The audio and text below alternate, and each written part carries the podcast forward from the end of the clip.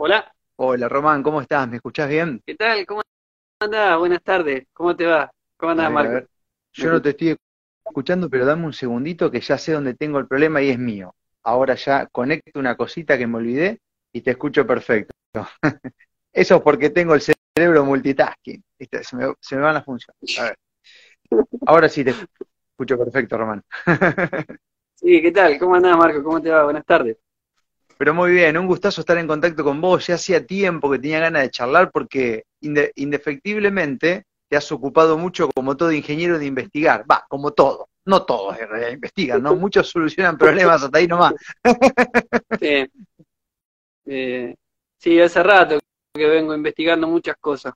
Eh, porque Mm, a mí me gusta meter las manos, ¿viste? No, de solo escuchar y repetir. Me gusta investigarlo y probarlo por mí mismo y, y sacar conclusiones y ver si realmente eso es cierto, no es cierto, cuánto se ajusta de lo que me dijeron a lo que realmente sucede. Es por eso que quizá genera mucho ruido lo que digo, porque eh, interpelo a todo el mundo a que se ponga realmente a hacer eso, que no se quede con lo que le dijeron alguna vez o leyó en un librito o le contó el profesor o el docente, sino que realmente eh, empiece a buscar la verdad que hay detrás de todas las cosas que no son la verdad. Haciéndose preguntas, eh, no es tan difícil, o sea, hay que empezar a hacerse preguntas, eh, empezar a dudar un poco, con un poquito que uno empieza a dudar, ya empiezan a venir las pre- preguntas y después uno lo que tiene que hacer es brindarle mucho tiempo a leer, a reinterpretar textos, porque muchas veces las cosas que leímos las interpretamos en función de lo que el docente nos dijo que teníamos que interpretar y no era lo que nosotros realmente estábamos este, leyendo, sino que era lo que el docente quería escuchar de eso. Entonces, los que, lo que tenemos la bendición de tener un título porque tuvimos la oportunidad de estudiar una carrera, bueno, tenemos la obligación también de rever todo eso para ver si realmente eso que nos condicionó es, es realmente cierto o no es cierto. O sea, ¿Sabes es un doble qué? trabajo, un Claro. doble trabajo para quien tiene un título. Es un doble Claro, trabajo porque hay que desaprender, hay que desaprender cosas para poder, y- o sea, poder ver cosas nuevas, que, que no las estabas viendo antes. Claro, Aunque. O sea, eh, sí, sí, tal cual. Me pasa que hoy, hoy digamos como que el sentido común recobra fuerza y detona a cualquier diploma, ¿no? Eh, y el diploma, eh, por ahí lo que hace es convertir a un ser humano en rígido. Eh, Sí. En cambio, el sentido común lo vuelve a, a- a, bueno, a preguntarse a- y, a, y a tratar de pedir alguna explicación por algo que este, la única forma de que sea cierto es que haya obediencia. Como por ejemplo, todo lo que está pasando ahora en estos últimos tiempos con todo, ¿no? Yo digo, este, eh, bueno, vos te has hecho muy viral por un videíto, Román, en el cual explicás que como hombre de campo, como ingeniero, este, estás trabajando siempre en el campo y, y- y- todo tu tiempo ahí compartiendo con animales y demás, nunca has visto que haya pasado un virus de un animal a un, un humano, y bueno, y venimos ya. Entonces, ¿qué, quiero decir con esto? Hay un paralelismo entre lo que pasó con el Bobit, lo vamos a decir así como para evitar alguna censura o algún cartel, y lo que está pasando ahora con esto de la gripe aviar y todas las incongruencias que el SENASA está cumpliendo el mismo rol que cumplieron los gobiernos o la OMS. Están haciendo exactamente lo mismo, en lugar de hacerlo con los humanos, lo hacen con las aves, ¿no? Y, vos lo explicabas muy bien en un, en un, en un video, ¿no? Un video que te hiciste muy viral. sí. Eso que vos estás diciendo ahí, o sea, eh, es tal cual, porque tenemos que empezar a darnos cuenta que, que hay toda una manipulación detrás de, de toda la lingüística, toda la publicidad. Eh, siempre nos están vendiendo el cuento del tío y nos hacen el cuento del tío nosotros caemos todas las veces. O sea, tenemos que darnos cuenta que, bueno, ya está, ya no comimos el cuento hace dos años atrás o tres años atrás, bueno, ya ahora empecemos a ver que realmente nos van a hacer otra vez comer el cuento, y no es así. O sea, esto de los virus, para aquel, aquella persona que vive en el campo o tuvo animales toda su vida, eh, que se acuerde si alguna vez se contagió de algo de algún animal. No, no te contagian de nada los animales, uno puede andar abrazado a los animales, besándolo, acariciándolo, que no te va a contagiar de nada. O sea, obviamente que si una bacteria, una escherichia, porque hay algo contaminado, o un hongo, cosas así, te puede hacer mal. Pero no, el animal no te transmite, no te transmite nada. O sea, si vos sos una persona higiénica, obviamente que no te va a no vas a tener nada. El tema es si, si tocas materia fecal, pero, pero el animal en sí, transmitirte algo que ni siquiera sabemos dónde está, porque esa es otra de... El tema del virus, la, teoría del virus, yo lo invito a, a que la revisen. Aquel que quiere seguir creyendo en los virus, que revise toda la teoría de viral, toda, y que vea realmente que no se ajusta en casi nada a la realidad.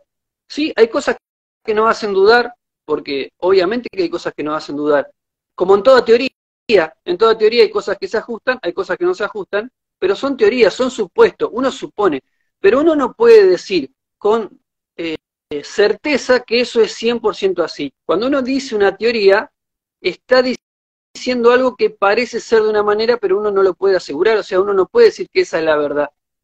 Toda teoría basa en eso, la, teoría del Big Bang es una teoría, después hay gente que cree, gente que no cree, mm. Hay cosas que se ajustarían y cosas que no se ajustan. La teoría de la evolución hace agua por todos lados, habría que preguntarle mm. dónde está el eslabón perdido, o sea, nunca lo encontraron, porque no existe el eslabón ese, ¿no? O sea, son teorías. Entonces, yo le invito a, aquel que, está eh, queriendo saber qué está sucediendo, que revea toda la teoría viral. ¿Por qué no se ajustan un montón de cosas realmente a un patógeno que se replica, que infecta, que mata? Eh, vos fijate, por ejemplo, esto de la teoría viral, que recién pudieron descubrir los virus cuando se inventó el microscopio electrónico. Antes de eso nunca lo habían podido ver.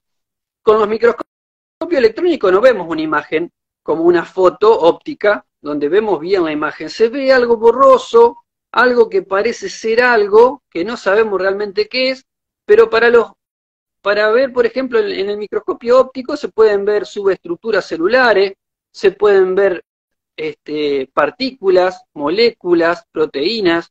Entonces, ¿qué estamos viendo con el microscopio óptico? ¿Estamos viendo realmente una entidad que tiene todo ese poder de hacer todo eso o estamos viendo una toxina? Algún tipo de material genético que la misma célula, el mismo organismo elimina por alguna reacción. O sea, cuando vemos, por ejemplo, la patología que generan los, los virus y vemos las patologías que generan las sustancias tóxicas, los venenos, son lo mismo.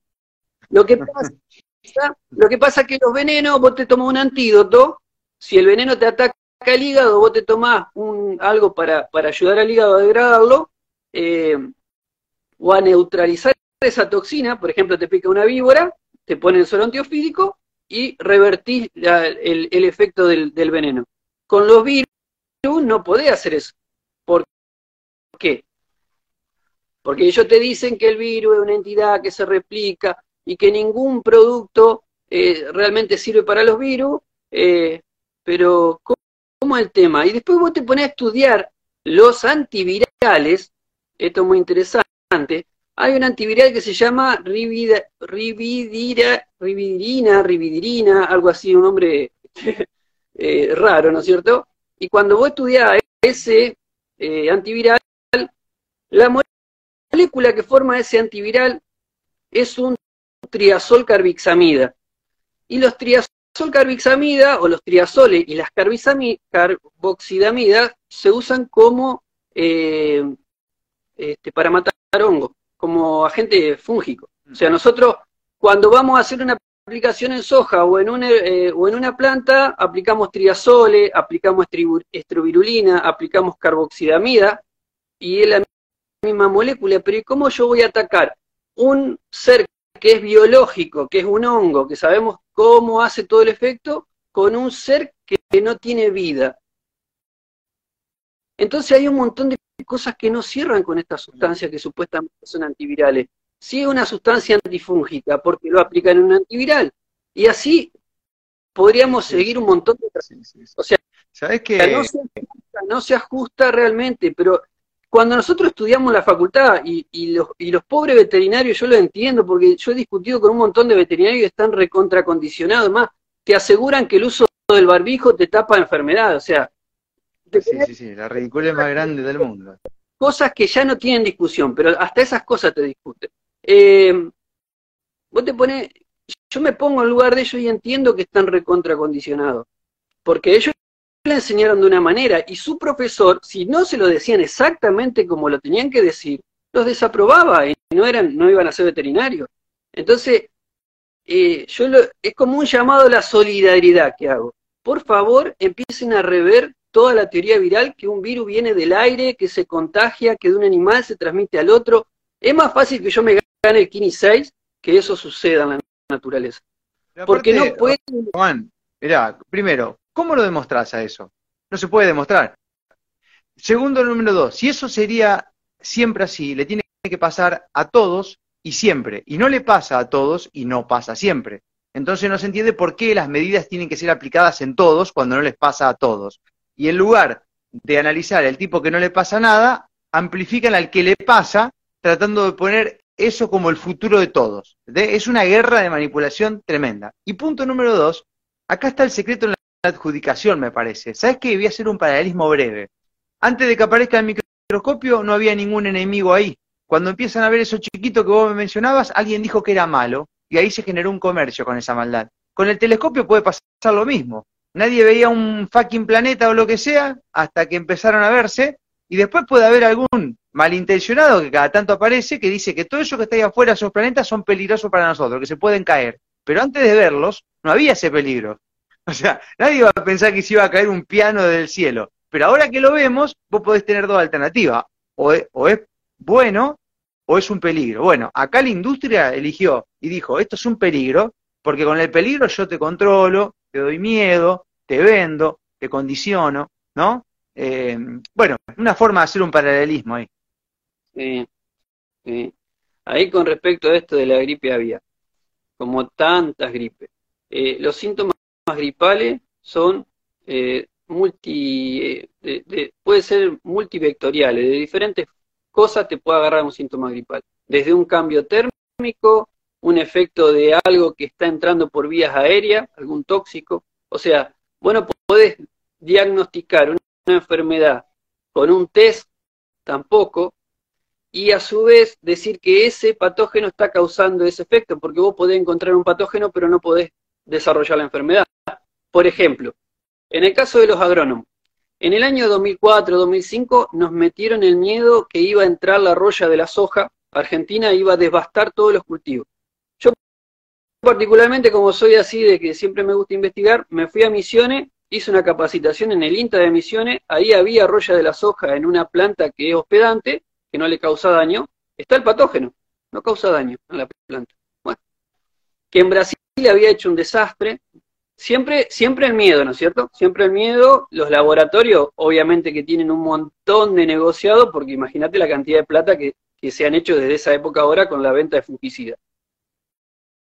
Cuando venimos a, vuelvo acá, que empieza a aparecer al año siguiente, eh, tenías cultivos donde estaba el patógeno, cultivos muy atacados, cultivos en que estaba y no producían ningún efecto, aplicaciones de fungicida que funcionaban y otras que no funcionaban.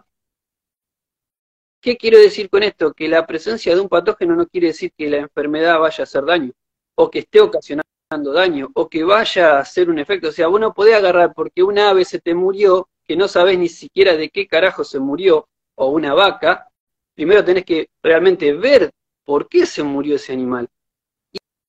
Y después, eso no quiere decir que todos los otros animales se, van a infectar o se van a contagiar o se van a morir. Ni tampoco vos vas a matar todos los animales por el solo hecho de que hay un animal enfermo. O sea, porque en todos lados, todo aquel que cría animales siempre tiene algún animal enfermo. O sea, porque la enfermedad no tiene que ver con la presencia solo del patógeno, tiene que ver cómo está ese animal, qué condiciones, qué comió, qué tomó, qué le inyectaste, cómo se siente, muchas veces tiene que ver con el manejo, el buen trato o el maltrato, o sea, hay un montón de factores que afectan a que un animal desarrolle una patología, pero no tiene nada que ver con que esté o no esté el patógeno. Y sí, aparte otra cosa, yo, estaba pensando eso.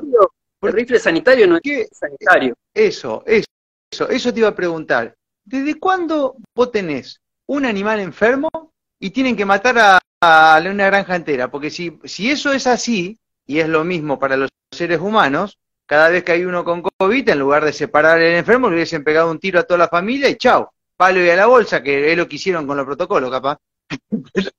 Pero digo, eso nunca, eso qué, qué, qué, qué política sanitaria es esa, digamos. Hay algo, pum. Y después otra cosa que me gustaría, ¿sabes qué? Voy a aprovechar este momento. Quiero ver a todos los defensores de los animales que salen a hacer marcha, que se quedan en bola, que manchan las obras de arte en Europa, a ver si alguien dice algo ahora que están matando pollos inocentes y que sufren y que tienen sentimiento también, porque mañana le va a pasar lo mismo a la vaca o a qué sé yo, a cualquier otra cosa, ¿no? Sí, los animales tienen, son iguales que nosotros eh, en cuanto a que ellos se autoperciben, sienten miedo, sienten tristeza, sienten dolor. Lo que pasa es que no se comunican como nosotros, ellos tienen otros métodos de comunicación pero son exactamente lo mismo. Eh, lamentablemente, todos estos movimientos realmente tienen otras funciones que creo que no tienen nada que ver con, la con defender realmente a los animales. Eh, me ha llegado información de que en Europa una persona, un productor agropecuario con 20, 30 vacas, no son muy grandes los productores allá, en España precisamente, en una localidad, después de 40 años de producir con, vacuno, le da el testeo positivo en tuberculosis en un ternero. Ahora díganme cómo se contagió de tuberculosis un animal si no compró ni vendió animales, ni, ni tiene cómo, cómo contagiarse, por un testeo. O sea, lo que llamamos falso positivo. Y ahora le quieren ahora le matan todos los animales. Eso como el que... ¿Te acordás al, al, anciano este que le había dado COVID también? Y estaba en el medio de la nada y había sido como 30 días que no salía. Bueno, pero ahí vamos a, lo que mide realmente un testeo. O sea, ¿qué mide eso? ¿Qué onda? Es una raspadita, es un súbito, un cash cuando venían antes, viste que raspaba, ya venía el resultado debajo, ¿no? ¿Cómo, cómo se contagió? ¿De dónde? En el aire. Lo, los virus, nos dice todo esto de, la, virología, que los virus no pueden vivir fuera del huésped. Bueno, entonces, ¿cómo se contagió? ¿Dónde, ¿Dónde estaba? No puede estar en el ambiente. Tiene que haber contacto directo sí o sí. ¿Cómo? Personas o animales que no tienen ningún contacto estrecho, o sea, porque a su vez tenés, te dice, no, viene un pájaro que vino del otro hemisferio y emigró. Ajá. Y ese, ese pájaro, en vez de tener 40,5 de temperatura en el cuerpo como la gallina, tiene 39 grados. ¿Cómo hace ahora para cambiar de, lugar donde va a vivir ese supuesto virus con temperatura diferente, entrar en el sistema inmunológico? ¿Cómo, cómo pasa de un ave al otro? te dicen que por excreciones, por la respiración, pero si no puede estar fuera del, eh, del que lo lleva como hospedante. Entonces, eso, eso ya te hace un montón de ruido. Es como que entonces, con respecto a esto de matar a, los animales que están sanos o que son asintomáticos, porque ahora también los animales son asintomáticos, eh, yo agarro, agarro un cultivo, agarro, tengo un productor que tiene mil hectáreas de soja, encuentro cuatro pústulas de roya en una soja y le digo, mira, tenés que quemar las mil hectáreas, porque no vaya a ser que esto se contagie a tu vecino. El tipo, obviamente que me va a sacar, ¿sabe por dónde? Obvio. Porque si no, ¿para qué estamos nosotros? ¿Para qué está el ingeniero? ¿Para qué está el veterinario? ¿Para qué está el médico? Está para tratar los problemas de salud, los problemas de enfermedades, no para matar al que está enfermo, o, por, o matar al que está sano porque se va a enfermar del otro que está enfermo. O sea, es, tan loco esto, es tan loco que hasta, hasta parece loco lo que estamos diciendo. Eh, o sea, Hay, que hay que rever esto del rifle sanitario, hay que rever todas esas técnicas que se vienen aplicando que no, que las tenemos que volver a resetear. Las tenemos que resetear esas técnicas, no, no se puede hacer eso. Sí, supuestamente tenemos los defensores de los animales y todo, o sea, ¿cómo es el tema? Sí, y los defensores de los animales, ahí, ahí no me escribían. el vecino. Claro, yo lo que voy es, a ver, porque es fácil decir no estamos de acuerdo con el rifle sanitario para los defensores de los animales, todo, a lo mejor están haciendo algo y yo no me enteré, pero loco, movilizaciones, los desastres que hacen cuando quieren este, hablar de otras cosas, ¿no? Porque pintan las calles, pegan cosas, todo eso, esa misma intensidad tiene que estar ahora, porque están matando animales este, por doquier, ¿no? Para, aparte todo basado en una hipótesis. Es decir, la hipótesis de que se pueden enfermar el resto de los animales, la hipótesis del contagio, yo no sé qué, qué opinión tenés, Román, con el tema del contagio. A mí la verdad que no me convence. Sí puedo creer que haya un contexto que le genere a varios seres vivos lo mismo, porque yo ahora te pregunto, ¿de qué mueren esas aves? Cuando aparecen cinco muertas, ¿qué puede pasar?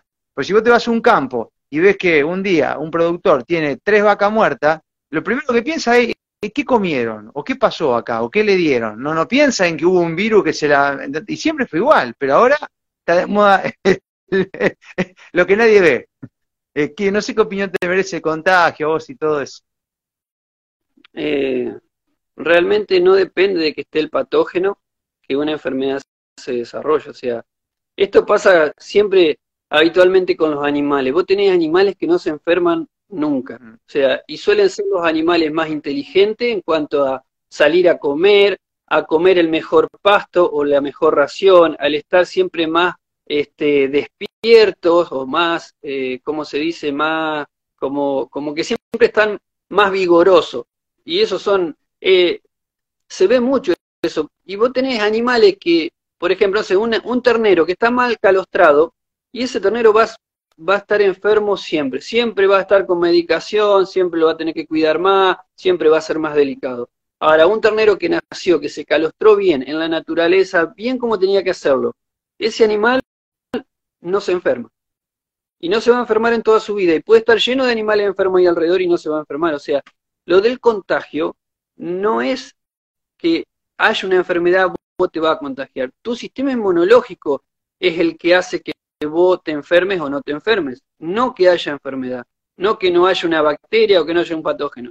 Nosotros tenemos echericha en, en los intestinos, pero no por eso desarrollamos un cólera porque no la estamos ingiriendo. Ahora, si vos te ingerís salmonella, cheriche, bueno, te va a causar una gastroenteritis, un montón de problemas, pero ¿y entonces cómo es?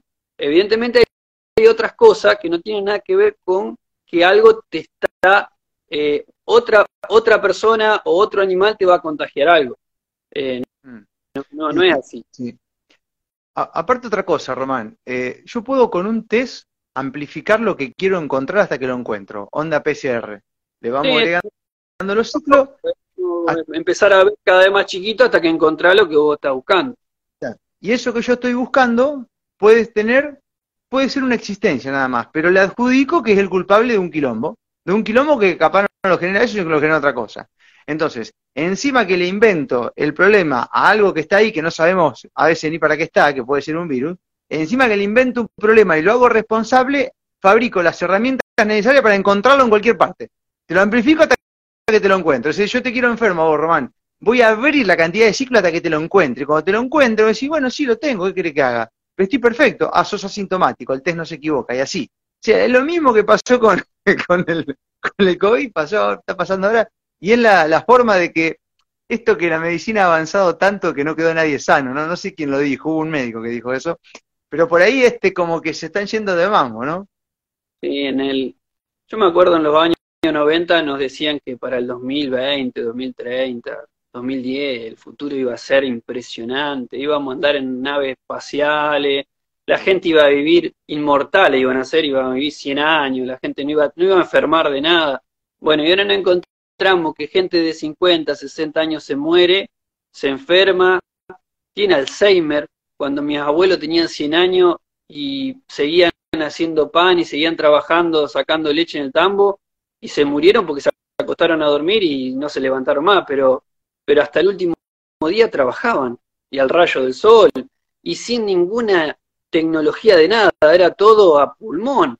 Entonces, eso que nos vendieron de que iba a ser el futuro tan lindo y tan prometedor, nos vendieron un cuento, porque la verdad la gente está cada vez peor, cada vez más contaminada, cada vez más enferma, con cada vez más medicamentos, porque hay la gente toma cada vez más medicamentos. Mi abuelo no tomaba nada y, no se enfermaba.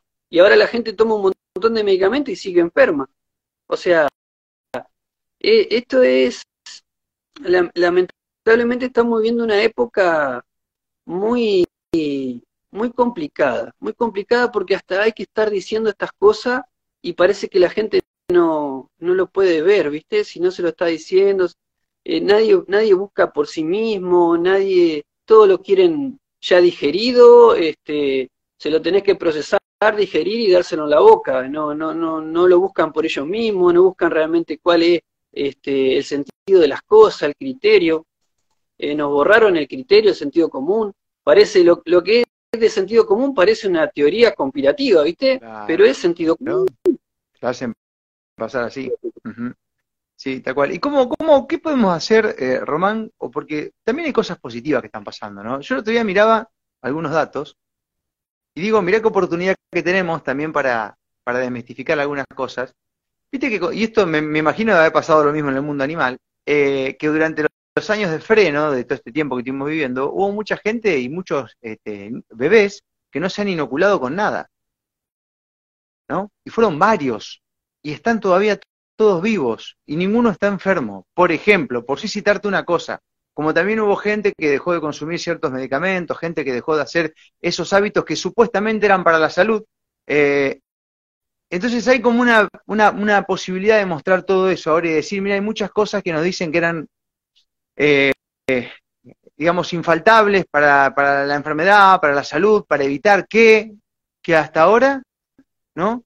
Eh, también es cierto que, por ejemplo, nos encontramos con gente como vos, que, que siendo ingeniero agrónomo va mucho más allá y te topaste con investigaciones de un montón de cosas. Hay mucha gente que se empezó a preguntar, que ha cambiado hábitos, que, entiende ahora la alimentación de otra manera, que entiende la vida con un miedo mejorado, distinto. Eh, ¿Cómo ves esa parte, Román? Y también, ¿qué te parece que podemos hacer de la situación en la que nos encontramos de cara a lo que se viene? Sí, con respecto a esto, es interesante porque a partir de todo esto que nos, nos metieron en las casas y todo, muchos como yo y como otras personas pudimos tener tiempo para empezar a investigar realmente las cosas, porque en el trajín de todos los días, de, de, la vida cotidiana, lo íbamos dejando. Había muchas cosas que no nos cerraban, porque yo particularmente había, desde que estudiaba, que había muchas cosas que no me cerraban.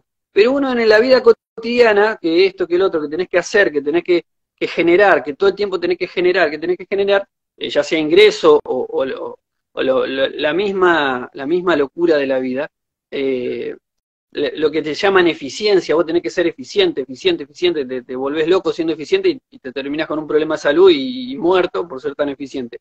Eh, permitió eso, que uno pare a, rever las cosas y decir, esto que no me cerraba, ¿por qué no me cerraba? Y estas redes sociales permitieron empezar a conectarnos, que antes no podíamos, antes teníamos que ir a bibliotecas, en las bibliotecas mucha información no encontrábamos porque no se podía compartir esa información de esos científicos que estaban por detrás de todo esto, que estaban informando cosas que no te llegaba.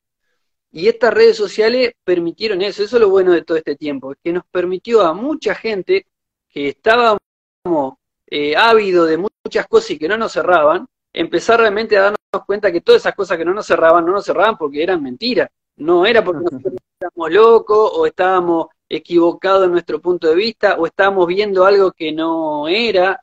Eh, hoy, hoy hablé con un, yéndome un poquito, hoy hablé con un, con un productor agropecuario y me dice, eh, me dio un ejemplo. No sé, me dice, no sé si vos habrás notado lo mismo por allá, para que lo tengas en cuenta. Se me murieron dos novillos. Un novillo estaba vacunado de que nació, el otro nunca lo había vacunado. Fueron eh, los caranchos, se fueron a comer el novillo que no estaba, que nunca había sido vacunado. El otro novillo no lo toca nada, ni los zorros, ni los caranchos, ni ningún animal lo toca. A lo sumo le comen los ojos, ¿Por qué? yo, le, yo le preguntaría a los veterinarios, ¿por qué pasa eso?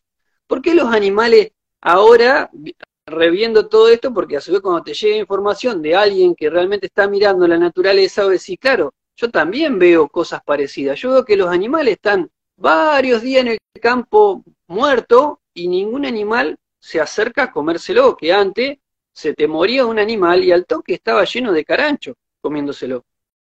Pero todo eso animales que se están muriendo están todos vacunados. Aparte de que seguramente tienen otras cosas, porque están comiendo un montón de veneno por el tema de los alimentos que están recontracontaminados, del aire que te contamina todo el pasto. Y otra cosa interesante que he visto, esto lo he visto yo en, mi familia, es que los terneros que están naciendo últimamente, en estos últimos meses, todos tienen problemas neuromotrices.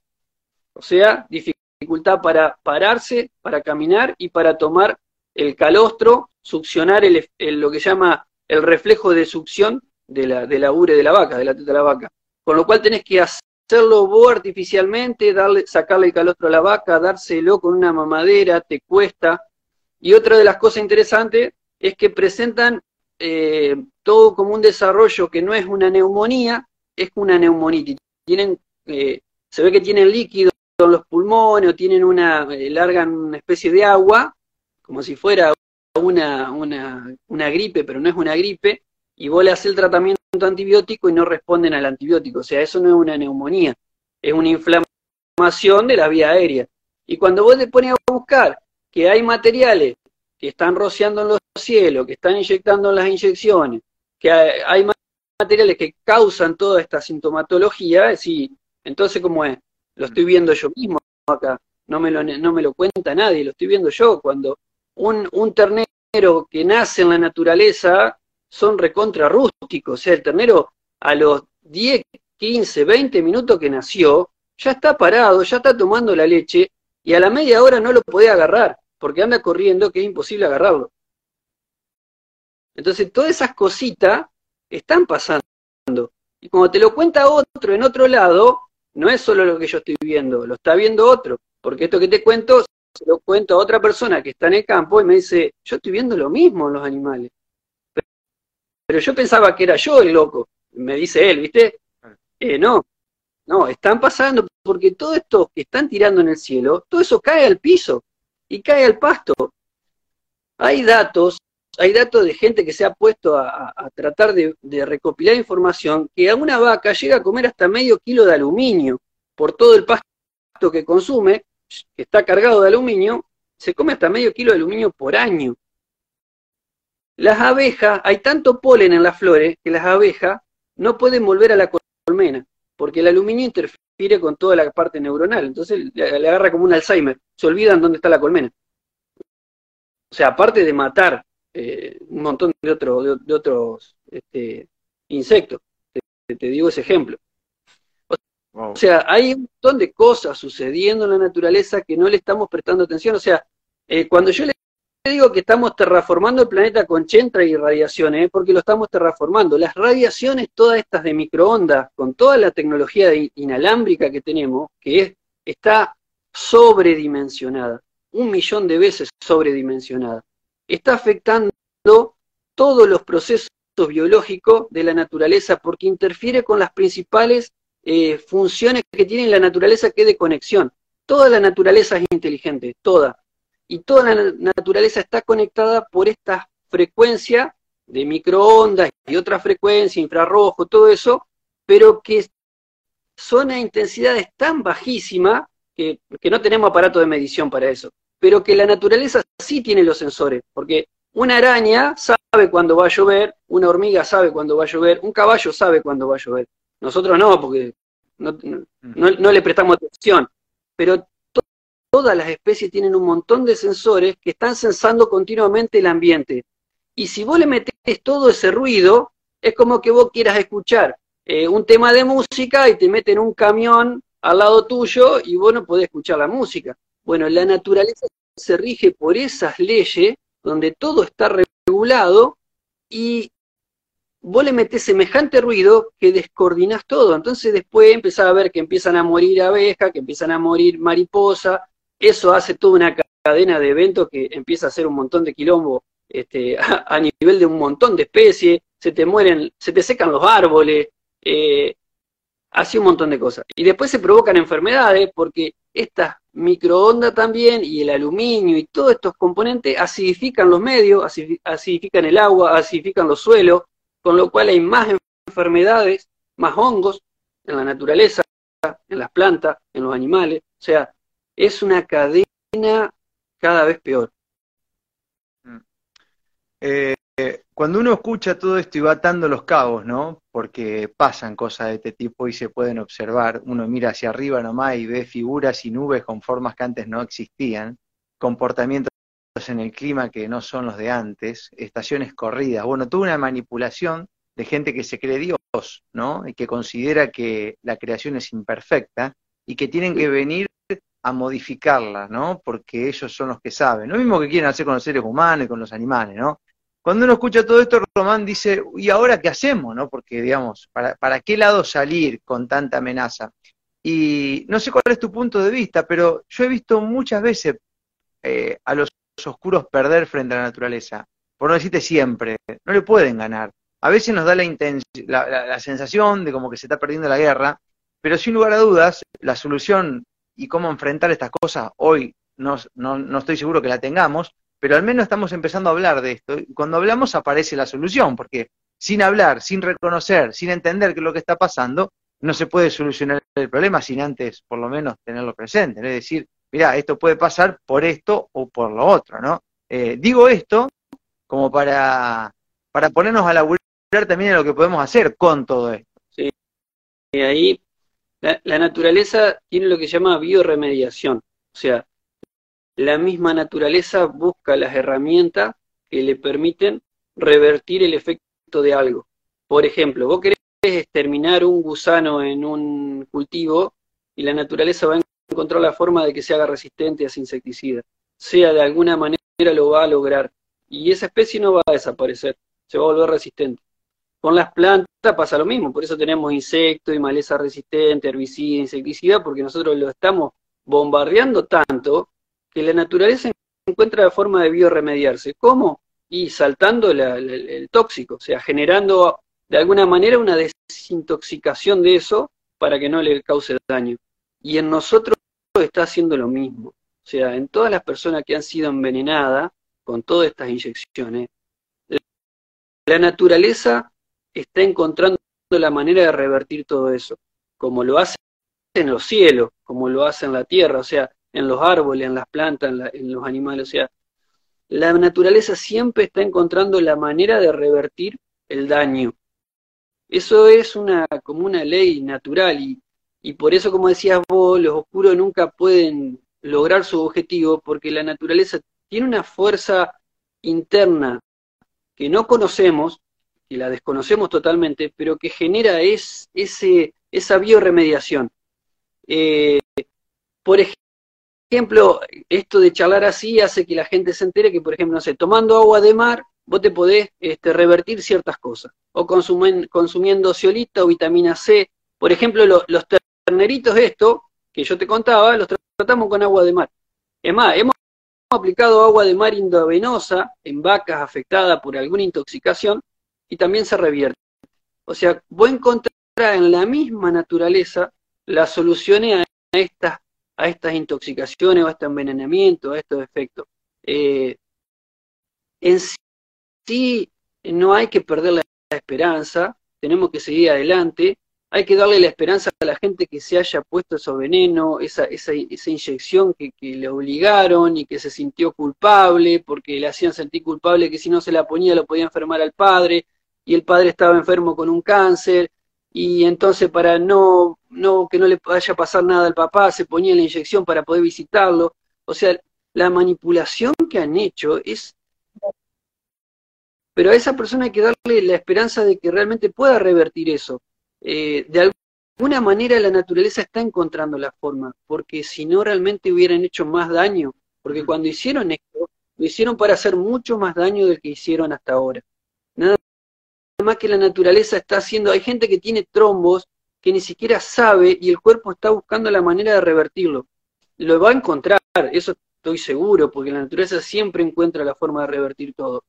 Eh, no hay que agotar la esperanza, no hay que bajonearse, hay que seguir buscando medidas, el agua de mar, eh, la vitamina C, bueno, así como es un montón. Hay un montón de, de cosas en la naturaleza que sirven, que sirven realmente para revertir intoxicaciones con diferentes cosas, eh, como antídotos, básicamente. Eh, eso es lo que le, quiero transmitir a la gente, porque hay mucha gente que está muy mal por esto, o sea, porque bueno, le puede decir, ah, eso no sale más y jodete, porque no, porque no es así, o sea, nosotros tenemos que pensar que la otra persona fue coaccionada, eh, puede haber sabido o no sabido, pero, pero de alguna manera se, se dejó llevar, entonces hay que entender que, que esa persona no quiere estar en la situación que está y tenemos que ayudarla. Eh, así con todo, con los, con los animales también, porque esto de los animales, por ejemplo, que vengan a matarlo y que vengan a hacer todo este sometimiento, eh, los animales no se pueden defender. La naturaleza en sí, si no la estamos tratando de cuidar nosotros, también tiene su, su eh, se ve afectada, hay mucho. Nos ha pasado, por ejemplo, perdón que sigo, eh, nos ha pasado durante estos últimos 30 años, 40 años, que han desaparecido una gran parte de razas de aves, de razas de conejos. En los años 80, 90, era impresionante la cantidad de... Yo siempre me gustaron las aves. Eh, siempre me gustaron los animales y la, y naturaleza. Pero a mí me encantaba ver, ir a, las casas, ir a las escuelas, ir a lo, a lo zoológico y, ver una variabilidad inmensa de aves. Era razas de gallina, decirte, no sé, 100 razas diferentes de gallina, como mínimo, estamos hablando de muchas más. Pero yo fui a una escuela agrotécnica donde había como 30 o 40 razas de aves diferentes. Era una maravilla los colores de esas aves. Y hoy no existen más. Vos encontrás 3, 4, 5 razas que son las más comunes y el resto desaparecieron. Pero hubo todo, durante este tiempo hubo una persecución de los criadores. Aquel que criaba ave estaba mal visto porque eh, hacía maltrato animal y se lo, se lo, se lo, es como que se lo descalificaba. Y así hemos perdido razas de conejo, razas de faisán, razas de pájaro, razas de paloma. Eh, se han perdido un montón por el solo hecho de que no las, no las criamos. Porque a su vez tenemos la contra de que ya todas estas razas de aves, de animales, hay un montón de animales más, de mamíferos también, ya no, en la naturaleza no pueden vivir más solos, porque no hay hábitats naturales donde puedan vivir. Entonces no nos queda otra que seguir haciendo un manejo, aunque sea humano, criándolo artificialmente, con los cuidados que tenemos que tener para poder hacerlo, pero lo tenemos que hacer nosotros porque si no desaparecen. Mm. Eso tampoco se dice. Y es muy triste, porque vos te encontrás que tenés cuatro o cinco razas de aves, cuando tenías 50, 100 razas, era una más linda que la otra, era una cosa hermosa. Este, estamos, realmente venimos de muchos años haciendo cosas que no, como denostando a aquel que cría animales, está mal, ahora vienen con, por todo esto de, aplicar rifles sanitarios. Eh, nos, llevaron, nos llevaron a un sistema industrializado, o sea, los mismos que ahora están en contra y quieren matar las aves y todo, eh, forzaron a que los sistemas sean industrializados, donde deje de haber aves sueltas para, para que estén en jaula. Y con esto yo no estoy en contra de, de la producción intensiva. Siempre que esté bien hecha, bueno, porque no se puede alimentar a tanta gente si no lo hace así. Mm. Pero eh, no quiere decir que lo otro esté, esté mal o pueda contagiar o pueda generar más enfermedades, porque también nos decían eso, que si vos tenías muchas aves diferentes, esas se contagian entre ellas, y no es así.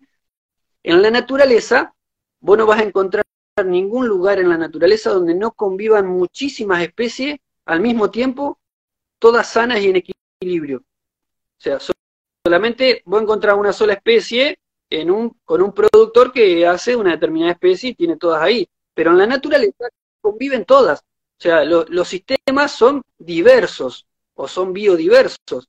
Y la, no hay uno que prospere o, haya más o, o, mate al resto. No, no es así. Todos conviven y, ninguno se enferma.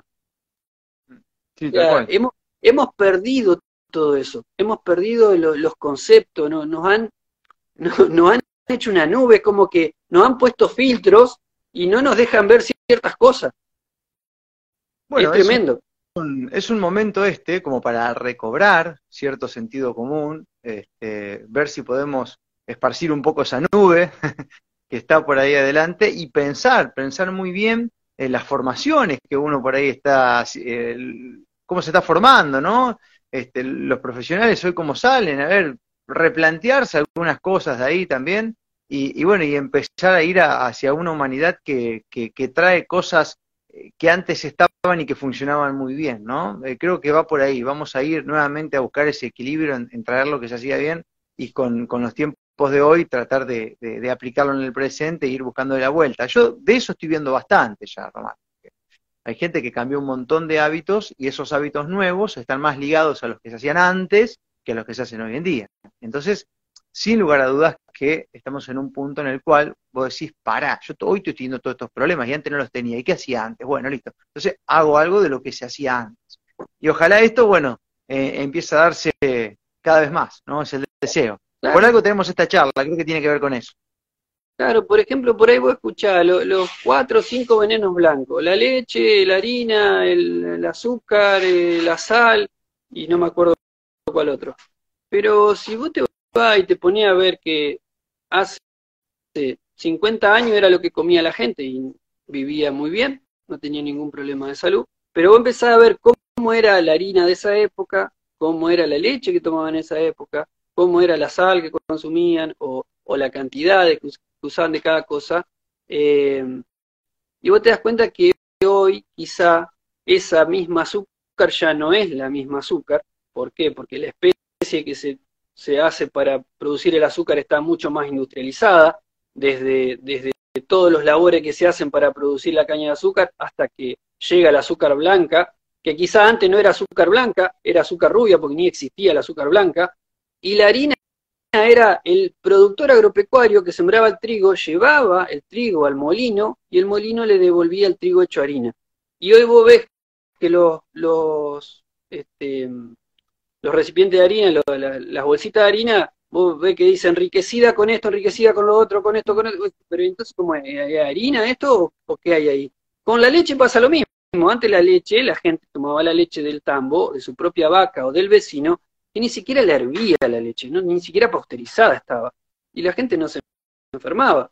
Y hoy vos ves que va a agarrar un sachet de leche y, bueno, hecho a base de leche, te dice. ¿Cómo hecho a base de leche? Entonces vos te encontrás que cuando mucha información te llega diciéndote que eso es venenoso, que eso, pues si acá algo me están, me están cambiando la... Evidentemente tenés toda la industrialización que eso ya no es lo que era antes.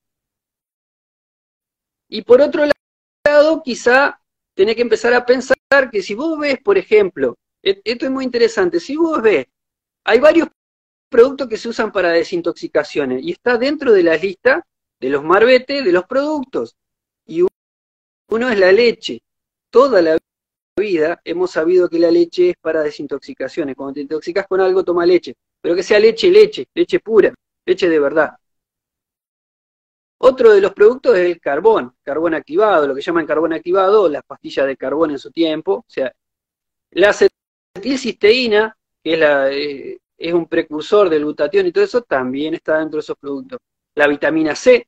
O sea, ¿a qué voy con esto? Es que hay cosas que nos venden que nosotros no. El huevo, el huevo otro tema. Nos han hecho eh, durante mucho tiempo que no podías comer huevos, que era tóxico, que tenía colesterol. Mi familia se alimentó con gallina, con huevo toda su vida y nunca tuvo colesterol. Mis padres hasta el día de hoy no tienen colesterol. Y después vos te das cuenta que el colesterol es el que forma la mayoría de las hormonas en el cuerpo. O sea, la base es el colesterol. La vitamina D, la base es colesterol. La vitamina D es a base de un colesterol. La fijas por la, por la, este, por la luz solar. O sea, el colesterol este se genera y se forma la vitamina C que se llama. Y esa, esa actúa a nivel del cuerpo haciendo todo lo que es este, el manejo del, del calcio y del fósforo. Entonces cuando vos no tenés vitamina D, ¿qué termina en una osteoporosis? Mis padres hasta el día de hoy no tienen ningún problema en los huesos y ellos están siempre al sol y no tienen cáncer de piel y consumen huevo. Entonces, vos te das cuenta que muchas veces nos venden una información como que no, comer eso es malo, eh, pero no es así. O sea, hay que rever un poco todo esto. Después tenemos otro tema con el tema de los huevos. Los huevos que no son fecundados son menos digeribles que los huevos fecundados. Un huevo fecundado es totalmente digestible. Si vos comés un huevo que ha sido fecundado, no te va a caer mal nunca. Un huevo que no ha sido fecundado, por lo general hasta lo sentís pesado y te cuesta digerirlo, porque hay una modificación en ese, en esa, en esa, mm, cuando se fertiliza el huevo con el gallo. Ya no es un huevo, es un ser. Todas estas cosas, lamentablemente la gente no las sabe, se la borraron, se la perdieron, le dijeron que el gallo la viola la gallina, que no es bueno que esté con la gallina. Cuando el gallo no solo está para fecundar, sino que en los gallineros el gallo le da eh, cuidado a su gallinero. El gallo siempre está alerta y controlando que ningún este, extraño le vaya a hacer daño a las gallinas. O sea, tiene un montón de otras funciones que si vos hasta sacás el gallo del gallinero, las gallinas te bajan la postura o te dejan de poner o no salen del gallinero. O sea, hay un montón de cosas que nos están vendiendo todo el tiempo que en la, que en la vida real son totalmente contrarias. Eh, Román, siempre, siempre es interesante escucharte, ¿no? Y charlar con vos, y la verdad es que es conectarnos con la naturaleza, básicamente, con la especie, con la especie, hablando en todo sentido, con la nuestra, los seres humanos y los animales, ¿no? Con, con, con su especie, que la tiene nativa y que no la pierden, pero sí da la impresión que hay una agenda que va en contra de la vida, que detesta que la naturaleza fluya, no les gusta. Entonces la forma que tienen de tratar de controlarla es modificándola, poniendo palos en la rueda, adjudicándole a cosas que son benignas, poderes maléficos y todo eso. No tuvo una ingeniería que gracias a Dios ahora nos estamos dando cuenta y bueno, laburando al respecto, esta charla busca también hacer un poco de conciencia y entender que si estamos acá activos es porque hay cosas por hacer, ¿no? Y bueno, esta charla es eso y que se, que se expanda, ¿no? Y bueno, te quiero agradecer, Román, por los minutos. Es, buenísimo escucharte. Hay otra cosa interesante esto, porque mucha gente se pone en contra de la crianza de los animales que están hacinados en jaula, y yo le preguntaría a todas esas personas dónde viven. La gente ya no vive en el campo, no vive en la naturaleza, no tiene ni idea. Y si, fuera el campo no sabría ni cómo vivir solo. Eh, eh, ¿Acaso las personas también no son como gallinas o como eh, no están hacinados? salen del trabajo, como la gallina sale del gallinero, eh, come, pone el huevo y vuelve. Básicamente lo hacemos en la ciudad todo el tiempo y estamos todo el tiempo encerrados. Está encerrado en su casa porque si, quiere salir lo pueden robar. Sale asustado, llega al trabajo, se encierra, pone el huevo, como la gallina, ¿no es cierto? Le pagan con alimento por eso, le pagan con un sueldo y vuelve a su gallinero.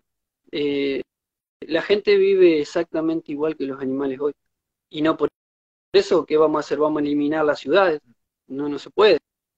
Entonces, hay que, hay que ver realmente el todo. Nos han, nos han hecho, nos han compartimentalizado tanto la ciencia, donde nadie puede ver el todo, solamente se ve una partecita. El médico ve la parte de medicina pero que tiene que ver con la biología, con lo que se puede tocar.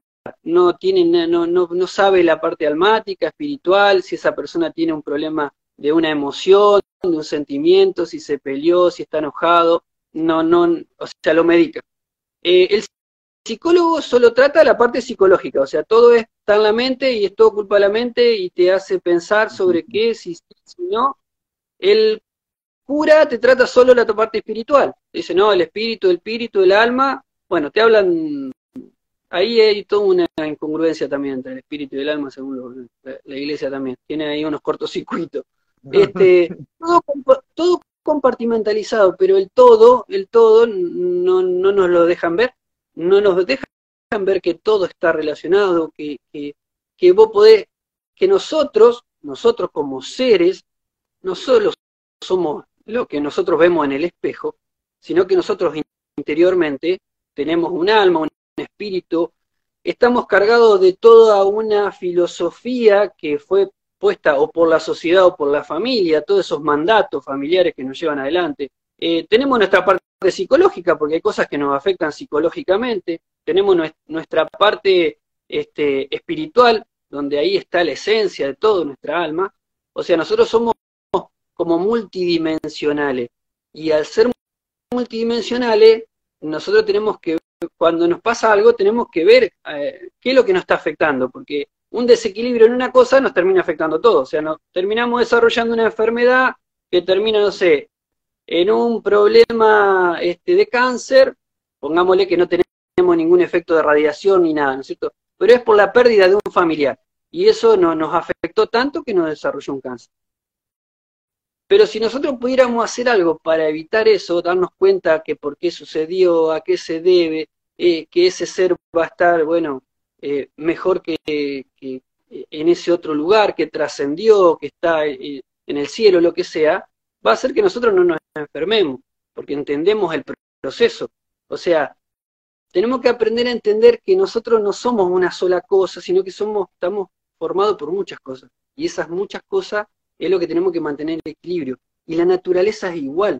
Toda la naturaleza está formada por un montón de cosas, un montón de partes unidas.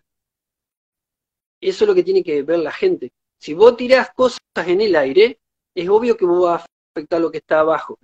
No solo a nosotros, sino a todos los seres. Porque ni siquiera tenemos conciencia y sabemos lo que va a causar todo el aluminio o todo el mercurio o todo el grafeno que, está que están tirando. No, no, no hay ni siquiera noción. Eh, los efectos son, son muchísimos. Lo bueno es que está la bioremediación. La naturaleza va a encontrar la forma de revertirlo.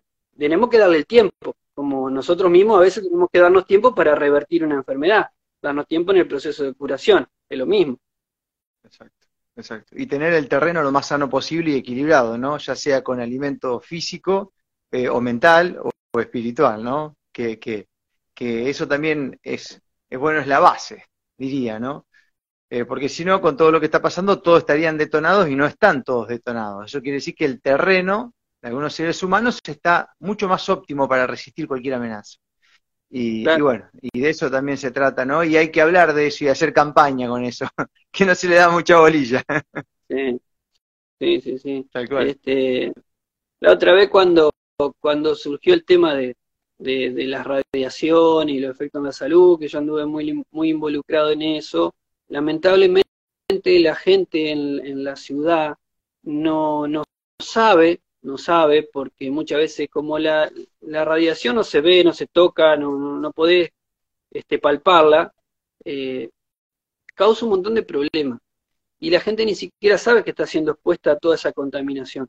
Eh, eh, Nunca antes se había instalado semejante cantidad de, sistema inalámbrico en, la, las ciudades. Y, hoy la gente le atribuye un montón de problemas de salud a cosas, eh, al estrés, al trabajo, a lo que come, y seguramente se lo está produciendo la misma contaminación ambiental, que no tiene que ver con lo que respira, sino que tiene que ver con la radiación. Obviamente que esto es tan difícil de separar una cosa de la otra, y hay múltiples vías de que nos están contaminando por todo lado que decís, bueno, no puedo decir que solo se debe a eso. Evidentemente eso está haciendo efecto, pero hay un montón de otras cosas. Eh, entonces, ojalá la gente empiece a darse cuenta que todas esas antenitas, todo eso Wi-Fi, toda la tecnología inalámbrica no es inocua, no es inocua, no es gratis. Eh, y empiece a tratar de buscar la manera de, de ejercer una fuerza que haga que los que están poniendo esto lo empiecen a sacar, empiecen a liberar espacios, áreas donde no haya esto, donde la gente pueda ir a ese lugar y no haya esta tecnología. Porque no solo va a ser buena para nosotros, sino que también para los animales, para los vegetales. No sé si han prestado atención que no hay gorriones en las ciudades. Donde instalan antenas se van los gorriones. Mm. ¿Qué será que tiene esa eso que no vemos que hace que los gorriones no puedan vivir. Así como eso, un montón de cosas. Román, bueno, te agradezco muchísimo este contacto y esta compartida y estamos este, comunicándonos para otra eventual charla con respecto a estos temas. Te doy las gracias. Muchísimas gracias, un gusto para mí. Muchísimas gracias a vos, Marco. Y gracias por todo lo que hacen en difundir toda esta información. Porque gracias a gente como vos se puede, se puede llegar a más personas. Muchísimas gracias. Eh, un placer enorme. Hasta la próxima, Román. Un abrazo.